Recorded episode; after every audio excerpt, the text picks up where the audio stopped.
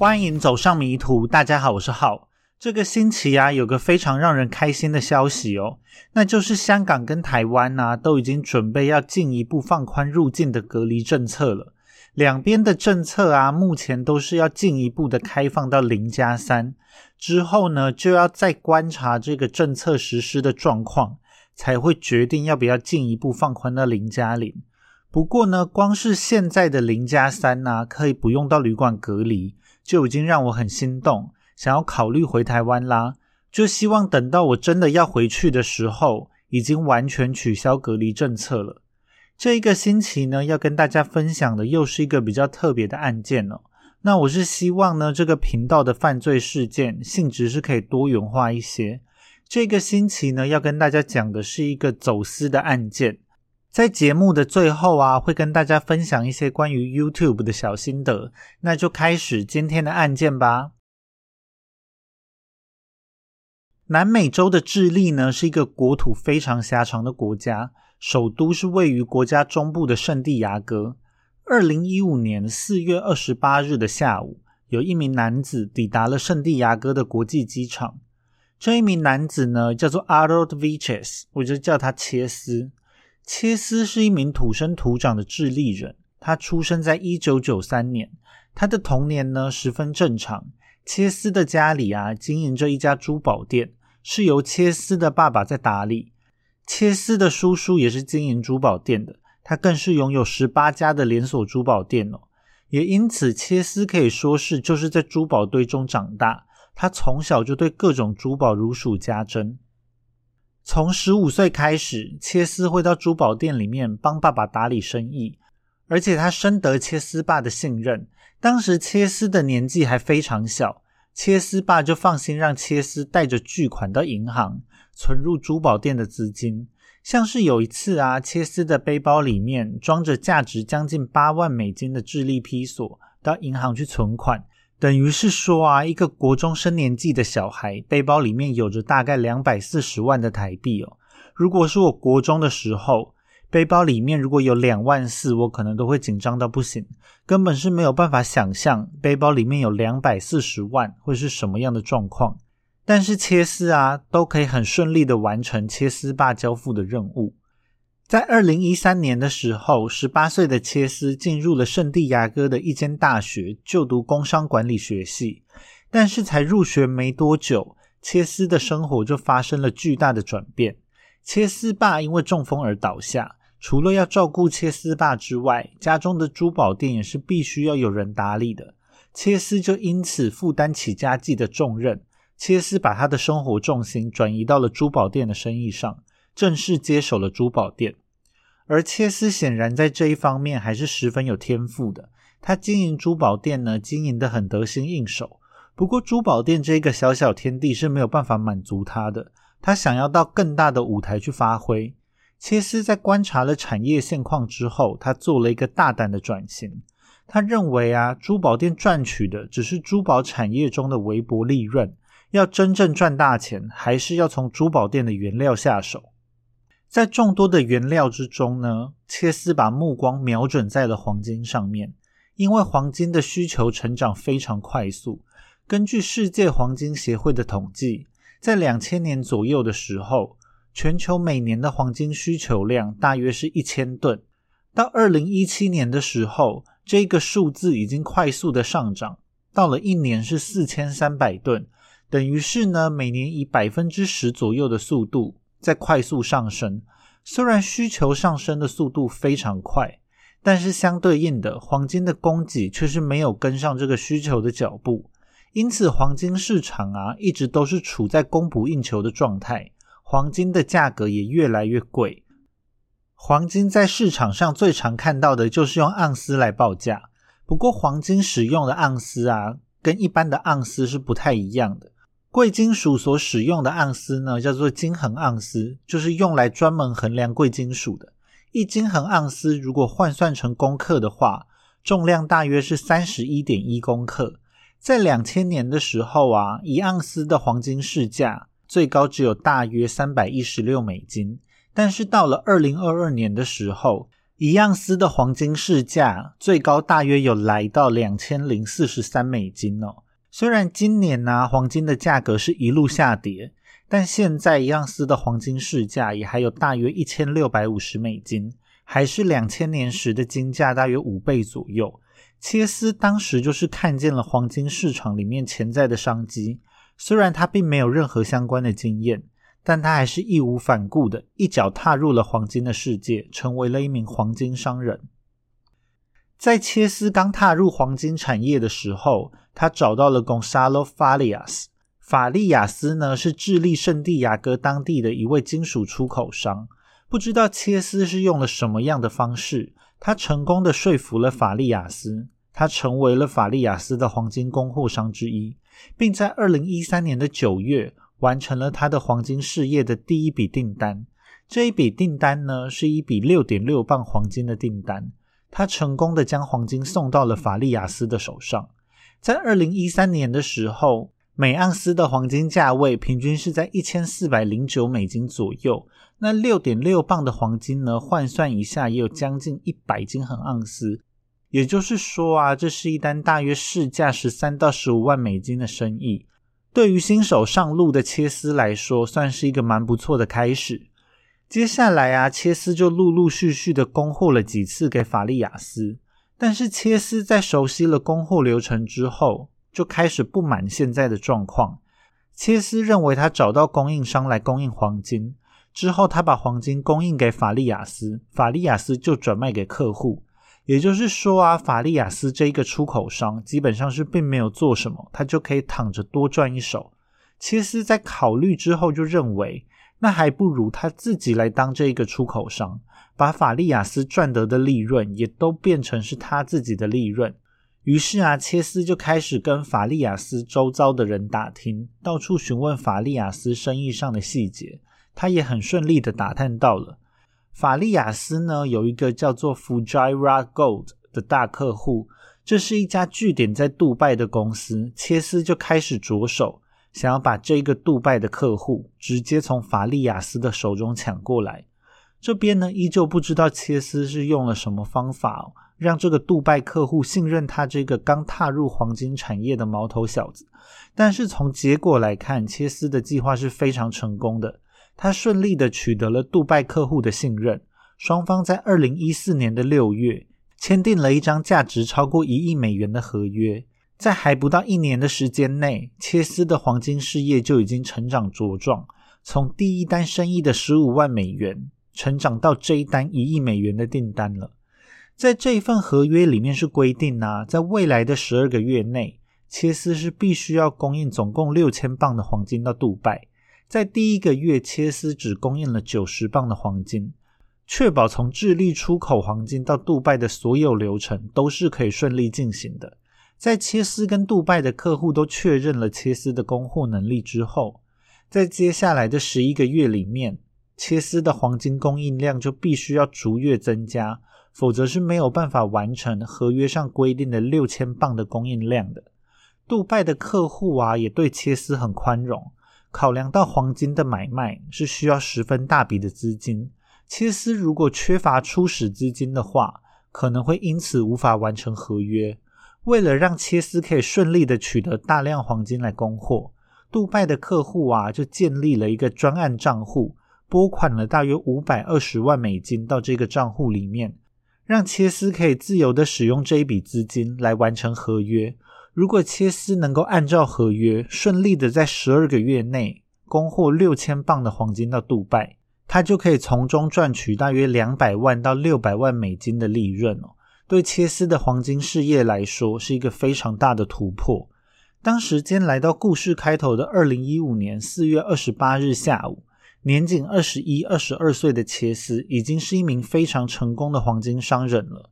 他在这一天呢，就是为了要运送黄金。才会来到智利的圣地亚哥国际机场。他要在当天晚上搭乘飞机前往美国的迈阿密。切斯听说啊，最近因为走私猖獗，所以海关对所有人都会进行很严格的检验。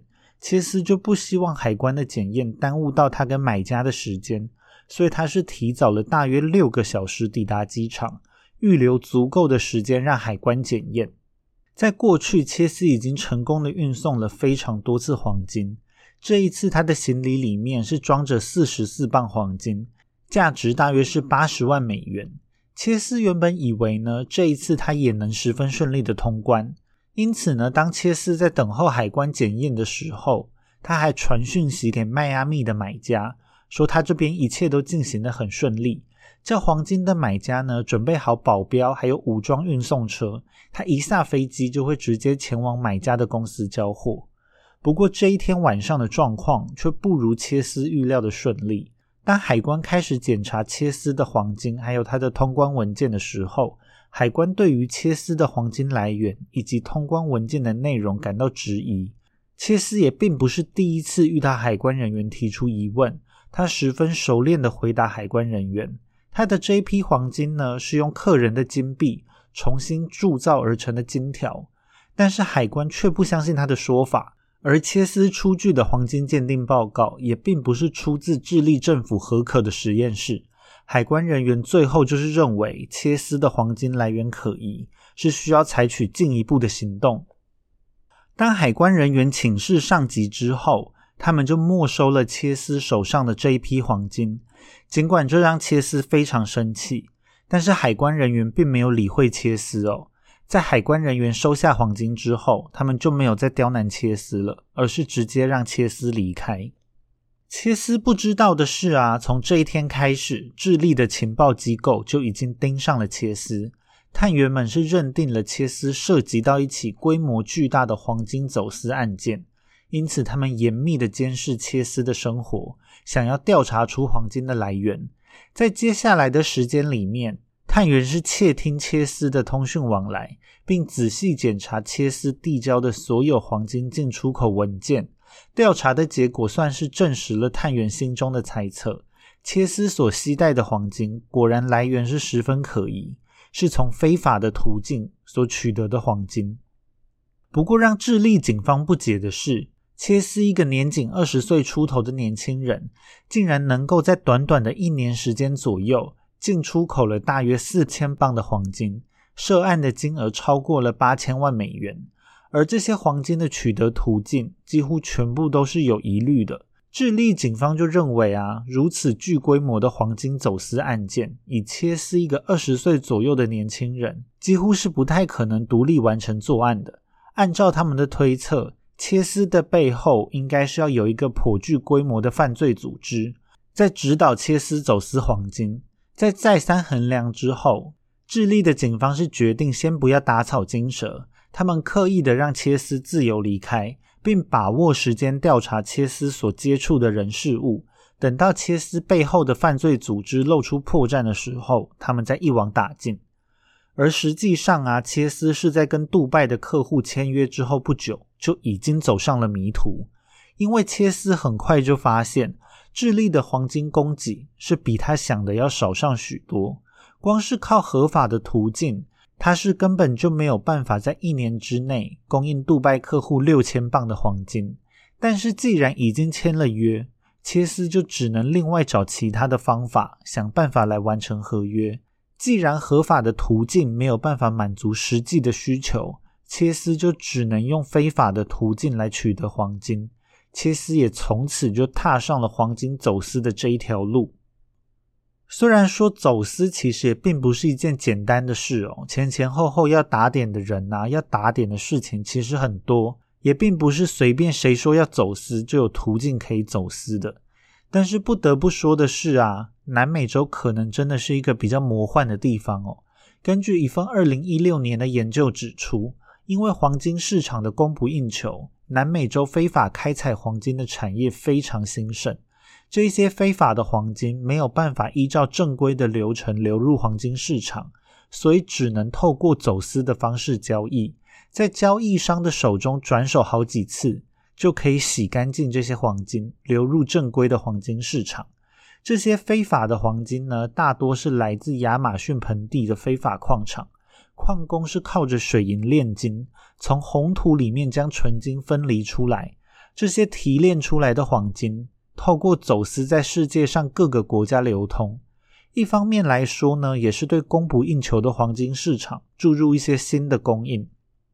这一份报告还指出啊，如果单看五个南美洲国家的走私黄金，他们一年走私到美国的黄金高达四十吨，这个数量啊，将近是这些国家经由合法管道进入美国的黄金的两倍。这种巨大的利润，就让非法矿场在亚马逊盆地像是雨后春笋一样出现。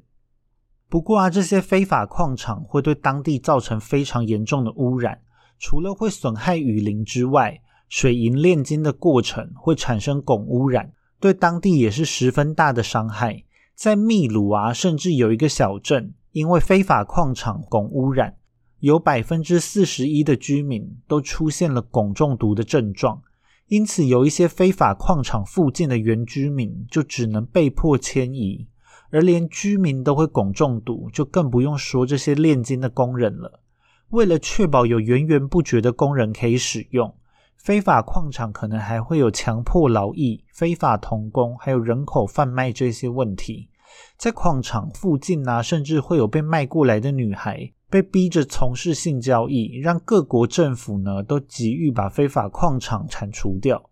但是这些矿场的背后啊，往往是渗透到各个国家的犯罪组织，其中所涉及的利益实在是太过巨大。让非法矿场还是前仆后继的出现，各国政府都是抓不胜抓。由于非法矿场已经发展成一个很具规模的产业，南美洲呢非法开采黄金的产业就十分猖獗，许多人呢都轻易的就可以接触到这些犯罪的资讯，并在其中越陷越深。而切斯就是其中的一个人哦。既然智利国内的黄金不够，切斯就想要从智利的邻近国家。走私黄金到智利，他再把黄金出口到杜拜。但是切斯一开始并不知道有什么管道可以走私，他的第一反应呢就是上网搜寻。所以呢，切斯在走上走私这条路的第一步，是他打开了 Google 的页面。切斯透过 Google 啊，很快的找到了一名叫做 Rodolfo Soria 的男子。索利亚是秘鲁最大的出口商之一。也是秘鲁十分活跃的黄金交易商，切斯立刻就联络了索利亚，询问双方合作的可能性。结果，索利亚是十分干脆的答应了切斯的请求，只要切斯能够带着现金出现在交易地点，索利亚就说他能提供切斯所需要的所有黄金。在询问过交易细节之后，切斯就跟索利亚在二零一四年的年中进行了第一次交易。在交易之前，索利亚通过了 WhatsApp 来联络切斯，双方是相约在塔克纳进行交易。塔克纳呢是位于秘鲁南边的城市，距离智利只有大约三十五公里的距离。在交易之前呢，切斯跟岳父是搭乘飞机飞到了智利最北边的城市阿利卡。阿利卡距离秘鲁呢只有大约十八公里的距离。他们再从阿利卡开着切斯事先准备好的马自达汽车前往塔克纳，车程只需要大约一个小时就能抵达目的地。他们准备了大约两百万美金来进行交易，这些纸钞啊是被他们藏在汽车的门板里面。他们的目的地呢是一栋在塔克纳的房子。这一栋就是索利亚安排的房子，就是他们交易的地点。在进行交易的时候呢，岳父是留在车上等待，切斯一个人带着现金下车，在保镖的护送之下进入了交易的房子。在这一栋房子里面，还有层层的安检，像是金属探测仪，还有很多上锁的门。切斯就怀疑啊，这一栋房子不只有拿来做非法的黄金交易，他猜测也有毒品交易在这边进行。不过，关于毒品交易这一个方面，就只是切斯的猜测，并没有实质的证据哦。在通过安检之后，切斯在一个房间之中看到了索利亚准备好的黄金，只要留下相对应的现金，切斯就可以把这些黄金带走。切斯就跟岳父一起进行了十多次这样子的交易，每一次呢，他们都很顺利的完成交易。他们就把索利亚提供的黄金，他们就把索利亚提供的黄金，同样是藏在汽车的门板里面，再按照原路开回智利的阿利卡。切斯就这样成功的把秘鲁的黄金走私到了智利，并避开了海关的检查，还有进出口的税务问题。切斯从来都没有向索利亚打听过这些黄金的来源，他很清楚，交易双方就是各取所需。至于其他的资讯，他可能还是知道的越少越好。因为要频繁的进行交易，切斯是必须要常常来往秘鲁还有智利这两个地方。他甚至雇佣了运送员来把黄金运送到圣地亚哥。切斯也确实是靠着索利亚提供的黄金。成功的空运了好几批黄金到杜拜，但是在二零一四年八月的时候，切斯的其中一批黄金却在阿利卡机场被海关拦了下来。这一批黄金的重量呢，一百零五磅。帮切斯运送黄金的运送员对黄金的来源是支吾其词，他所提供的细节呢，跟黄金的申报文件对不上，因此呢，就无法说服海关。最后，这批黄金被海关所没收了，也因为黄金的来源可疑，切斯还被怀疑逃税，因此惹上了税务的麻烦。也是因为这一次的事件呐，切斯就意识到，如果他的黄金来源有问题，那么要把黄金送到杜拜的成本是相当高的。如果要按照合约完成六千磅黄金的订单，他可能还需要运送数十次的黄金。如果每一次都要这样子的检验的话，那就不知道什么时候又会再次惹上麻烦。最后啊，在权衡之下，尽管杜拜客户的合约金额十分庞大，但因为风险过大的关系，切斯还是决定要放弃杜拜的客户。合约的部分呢，切斯就施展出了拖字诀，他编出了各式各样的谎言来搪塞应付。不过借口用多了，杜拜的客户也是察觉到切斯是无意要履行合约的，他们就怀疑啊，切斯是另外找到了其他出价更高的客户，就偷偷把黄金卖给了其他人。他们对切斯十分愤怒，扬言要对切斯提起诉讼，要控告切斯恶意诈欺，还要控告切斯挪用了他们所给的五百二十万美元的资金。但是切斯啊，就否认杜拜客户的指控。切斯对外澄清说，这就只是一起单纯的违约事件。不过，杜拜的客户是不愿意善罢甘休的。在与杜拜的客户关系恶化之后，切斯就迫切的需要新的买家，要不然他走私一堆黄金，但是如果没人愿意买，那就尴尬了。切斯在市场上啊，到处打听买家的消息，就发现他有一部分的客户是在跟他买下黄金之后。他们会把黄金卖给美国一家叫做 NTR Metals Miami 的公司，那这是 NTR 集团在迈阿密的子公司。我后面呢就会叫这间公司 NTR 迈阿密。这一边的状况啊，其实跟前面法利亚斯还有杜拜客户的状况是相似的，所以切斯啊也是做出了同样的决定，他就决定要把这些客户都踢出局，他自己把黄金卖给 NTR 迈阿密就好了。在索利亚的介绍之下，切斯就跟 NTR 迈阿密成功牵上了线。他在短短数周之内呢，就跑完了签约流程，双方可以说是一拍即合。切斯也正式成为了 NTR 迈阿密的供应商。在故事开头啊，切斯出现在圣地亚哥国际机场的时候，在迈阿密等待切斯的买家就是这一个 NTR 迈阿密哦。听到这边，大家应该也是已经清楚了，这一间 NTR 迈阿密肯定是一间有问题的公司。在后来的调查里面，就发现 NTR 迈阿密是一间劣迹斑斑的公司。从二零一二年到二零一六年，NTR 迈阿密从南美洲进口了总价值高达约三十亿美金的黄金，而执法机关就怀疑这些黄金大部分都是来自非法矿场。在切斯被捕之后啊，他还曾经详细交代了他跟 NTR 迈阿密接触的过程。当初他飞到迈阿密跟 NTR 迈阿密的负责人见面，NTR 迈阿密的负责人显然是对切斯的黄金来源心照不宣。他们甚至还给予切斯指导，在伪造文件还有欺瞒海关的方面，给了切斯不少的建议。面对切斯的这个说法，后来 NTR 迈阿密的负责人是全盘否认。他们澄清，他们是在审慎评估之后才跟切斯签约，因为他们是相信切斯所提供的文件。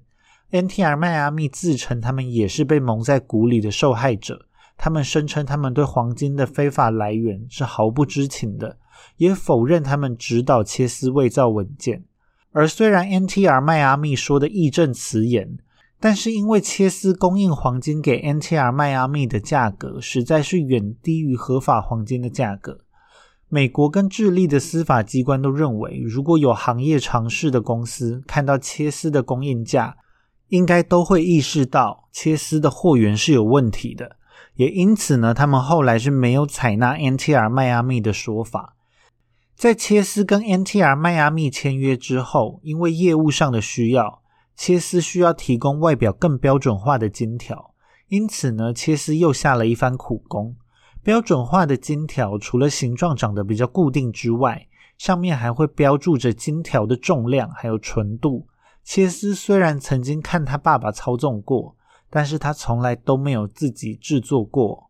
为了制作金条呢，他还特意从国外进口了一台机器来融化黄金，再重铸成金条的样子。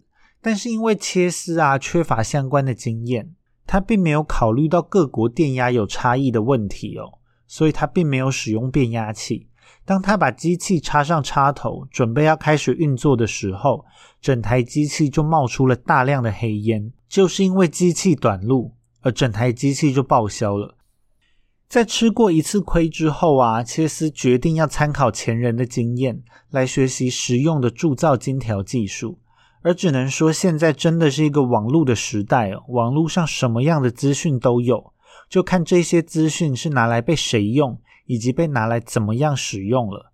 最后，切斯跟岳父啊是在 YouTube 上面观看完整的教学影片，一步步的把铸造金条的方法学习了起来。在二零一四年十二月的时候，切斯就完成了 NTR 迈阿密的第一笔订单，他交上去了满满一个行李箱的金条。里面全部都是标准形状的金条，上面还镌刻着金条的重量还有纯度。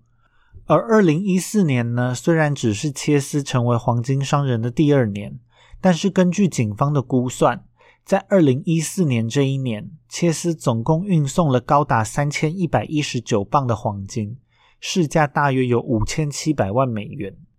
在二零一五年开年的时候，切斯的黄金生意出现了一个新的挑战。NTR 迈阿密的负责人跟切斯在迈阿密再次见面，他们对切斯提出了一个大胆的提案。他们希望切斯呢可以在非洲开拓市场，在非洲找到黄金的货源。如果成功找到货源的话，他们每个月可以向切斯收购一吨的黄金。NTR 迈阿密的这一个提案挑战性非常大。首先呢，每个月一吨的黄金是一个非常惊人的数量。只透过合法的管道是很难以满足这一个订单的需求。再加上呢，受到 NTR 集团的公司政策限制，NTR 迈阿密不可以收受来自非洲的黄金。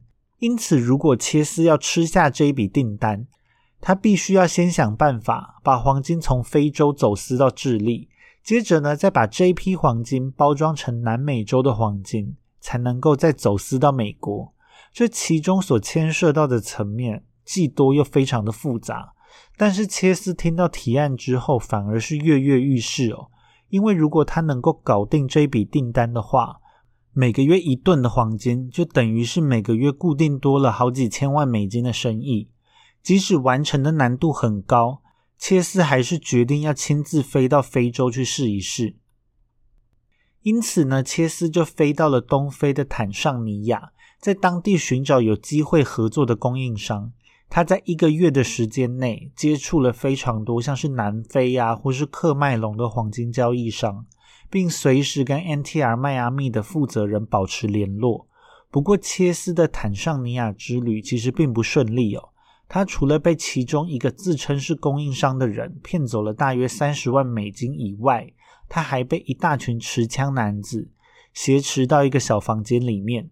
他们逼问着切斯到坦桑尼亚的来意，在这一群人释放切斯之后，切斯就觉得只要还活着就好，他是完全放弃了从非洲运送黄金的念头，他夹着尾巴逃回了智利。而在切斯被捕之后啊，NTR 迈阿密的负责人是完全否认了这一起事件，他们声称是切斯自己提出要求，希望可以从非洲提供黄金。负责人呢还拿出当时白纸黑字的电子邮件当做证据。当时在电子邮件里面呢，负责人就告诉切斯，出于公司的政策，他们是不被允许收受非洲的黄金。他们也并不赞同切斯到非洲去找黄金哦。在非洲吃了一个大亏的切斯，在回到智利之后，还是靠着走私黄金带来的财富，过着非常优渥的生活。他在一座开满百合花、还有天鹅栖息的湖畔。花了一百万美金打造了一栋美丽的房子，还在圣地亚哥郊区一个脏乱的街区花了十五万美元建造了一栋犯罪基地。这个犯罪基地啊，是一个两层楼的建筑，墙体是采用结实的钢筋水泥，并配置有防弹玻璃还有金属门。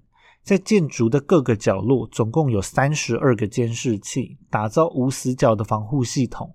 如果遭到闯入，建筑还会释放胡椒喷雾来驱逐入侵者，就是要杜绝任何意外的发生。切斯还在这一栋建筑的四周围起了高度高达三点七公尺的围墙，他还在围墙的顶部架设了铁丝网。这个犯罪基地可以说是一个非常难以入侵的堡垒。这一栋建筑呢，作为犯罪基地，切斯就常常在这边铸造金条。在每一块形状漂亮的金条上面，都镌刻上重量还有纯度。这一栋建筑物里面呢，还存放着大量的现金，还有切丝造假用的文件。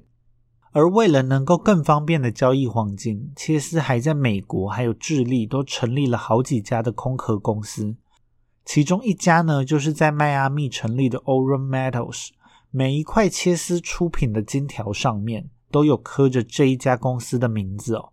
切斯甚至还拍摄了一个金条的制作短片，来说服他的客户，他的黄金呢都是透过合法的管道所取得的。切斯的宣传手册上面同样也是放着他正在重铸黄金的照片。在二零一五年四月二十八日，切斯的黄金在圣地亚哥国际机场被没收之后，切斯立刻就打电话给了 NTR 的负责人求救。负责人呢，也只能安慰切斯，他们叫切斯就当做从来都没有拥有过这批黄金。他们建议切斯呢，把精力耗费在下一次准备的文件上面。他们还又给了切斯一些能够让文件以假乱真，让海关察觉不出异样的建议。他们就协助切斯在接下来的走私行动之中，可以准备的更加齐全。当天晚上，切斯离开机场之后。一切似乎又回归了平静，但其实呢，就像是前面所说，智利警察之所以放虎归山，就是为了要调出切斯背后的大人物。所以在接下来的一段时间里面，切斯警方是刻意的放任切斯走私，让他在智利的走私之路畅通无阻，希望能够找到一些犯罪组织的蛛丝马迹。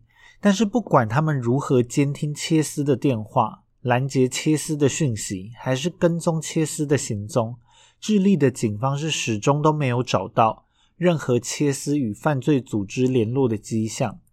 而由于切斯迟迟没有露出马脚，智利警方就只能一再忍耐，并一边搜集切斯的犯罪证据。在二零一六年的年初，银行认为啊，切斯账户内频繁的巨额现金交易是十分不寻常的现象。因此冻结住了切斯的账户。接着，杜拜的客户也在这时对切斯正式提起了诉讼。在切斯的犯罪事实已经濒临纸包不住火的情况之下，警方不得不开始收网。而在警方经过长时间的调查之后，虽然令他们很难以置信，但警方不得不承认，这一起短时间内就牵涉到大约八千万美金的黄金走私案件。其实是不存在所谓的幕后黑手，而是二十岁出头的切斯独立完成的一起案件。最后，警方在二零一六年六月以诈欺、走私、洗钱还有逃税等罪名逮捕了切斯。切斯也正式遭到了起诉，协助他作案的岳父还有妻子等人也遭到了逮捕。警方在切斯的铸造基地里面还找到了三十万美金的现金，以及一些正在制作中的黄金。不管是智利还是美国，都对于切斯能够凭一己之力，在短短时间内就走私了大约四千磅的黄金，感到不可思议。两个国家的执法机关就都认为，与其把切斯关到牢中，不如运用切斯的经验，让他们能够逮捕更多的走私犯。因此，他们跟切斯达成协商，只要切斯说出他全部的犯案经过，他们保证能够对切斯的罪行从轻发落。在二零一六年十月，FBI 探员就飞到智利跟切斯面谈。在 FBI 探员跟智利探员的联合审讯之下，切斯把犯案的经过一五一十的说了出来。在他的故事里面呢，没有什么黑帮大佬，也没有什么神秘组织。切斯甚至都不太有黄金交易相关的经验。而切斯的故事起点，竟然是从他上网 Google 走私的管道开始，接着是误打误撞的就成为了今日的局面。许多司法界的专家都对切斯的案件很感兴趣，所以到后来场面有点像是切斯的粉丝分享会哦，大约有十五个专家。仔细聆听着切斯的作案经过，在智利场的粉丝分享会办完之后，切斯在十二月前往了迈阿密，在迈阿密也同样的与当地警探分享了自己的犯案经过。由于探员们认为切斯的故事是真实可信，他们也就协助了切斯免除牢狱之灾。最后，切斯是只失去了部分的自由。在每晚的十点到隔天早上六点会被软禁在自家住宅之中，他必须要在这段时间待在住处，不可以出门。不过呢，跟切斯合作紧密的 NTR 迈阿密，在切斯这么对警方掏心掏肺的状况之下，就首当其冲的成为了警方头号的调查对象。从二零一六年的年末开始，警方就彻查了 NTR 迈阿密所属的整个集团。并在二零一七年的三月逮捕了 NTR 迈阿密的三名员工，其中就包含了指导切斯欺骗海关还有伪造文件的负责人。NTR 迈阿密呢，也就因此无法经营，宣布结束营业。而更惨的是啊，虽然涉案的是 NTR 迈阿密，但是整个 NTR 集团的商品在二零一七年三月三十一日的时候。遭到了伦敦经营市场协会从 Good Delivery 的名单中剔除。这个 Good Delivery 啊，中文就翻译成合格交割，意思是说啊，NTR 迈阿密所提供的商品就不再受到伦敦经营市场协会的认可。这个伦敦经营市场协会呢，英文简称 LBMA，是经营行业中举足轻重的组织。它的成立目标是要提高伦敦经营市场的运作效率，还有扩大伦敦经营市场的影响力，以及为经营交易市场提供管理准则。而除了伦敦经营市场协会之外，还有另外一个行业巨头芝商所旗下的 Comex，它也发布声明，拒绝用 NTR 集团提供的黄金当做衍生性商品背后挂钩的资产。让 NTR 集团的信誉扫地，在 LBMA 跟 Comex 的双重打击之下，NTR 集团的业务是遭受到了重击，出现了资金链断裂的状况。NTR 集团的负责人呢，就出面恳求债权人多给他们一点时间调度资金，他们一定会有足够的钱来还清这些债务的。接下来遭到逮捕的三名 NTR 迈阿密员工。在被逮捕之后，都承认洗钱还有非法交易等罪行。他们在二零一八年年初的时候，分别被判处了六年到七年半不等的有期徒刑。NTR 集团呢，也在二零一八年的三月认罪。集团承认，他们在二零一二年八月到二零一六年这一段期间，他们从全球各地进口黄金，但是却没有尽到查核卖家身份资讯。或是黄金来源的义务，像是公司从自称是黄金收藏家的外国黄金供应商收购黄金，但是却没有去了解黄金收购家的身份，也没有去核实这些黄金的来源；或是公司向跨境供应商购买可能涉及走私或其他非法活动的黄金，但公司依然是没有调查黄金的来源。根据认罪的协议呢，NTR 集团需要支付一千五百万美元的罚金，并改善公司的法令遵循指引，还有道德指引，还要接受五年的观察期。在这五年的观察期间，公司无法在美国以外的地方交易贵金属。虽然不知道后续 NTR 集团有没有成功清偿债务，但是可以知道的是，NTR 集团呢并没有因为切丝的案件倒闭哦。目前 NTR 集团呢是以 Elemental Direct 的名字继续还在经营着。在切丝的案件之后，除了美国跟智利之外，秘鲁。玻利维亚还有厄瓜多这些国家的执法机关，也都纷纷向切斯的案件取经。美国与南美洲各国的执法机关还有海关，也都修正了相关事件的标准作业流程，希望能够降低类似的案件再次发生的几率。不过，各国的执法机关也都认为，如果切斯能够这么轻易的就在走私这条路上平步青云，那么在南美洲。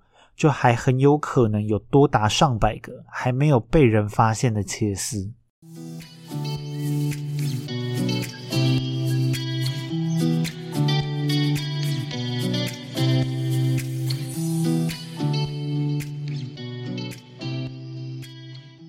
现在在不知不觉之中啊，我使用 YouTube 的几率已经越来越低了。我以前呢是还蛮常看真实犯罪相关的 YouTuber 的。像是 Will 啊、小屋啊，还有 When 啊之类的。但是后来啊，有了 Podcast 之后，我就觉得影片要同时占用眼睛还有耳朵，其实是蛮麻烦的。再加上啊，YouTube 这个平台，它的广告真的是又多又烦人，还有一些卖药啊、植发还有美容的诈骗烂广告，YouTube 感觉是完全没有在筛选。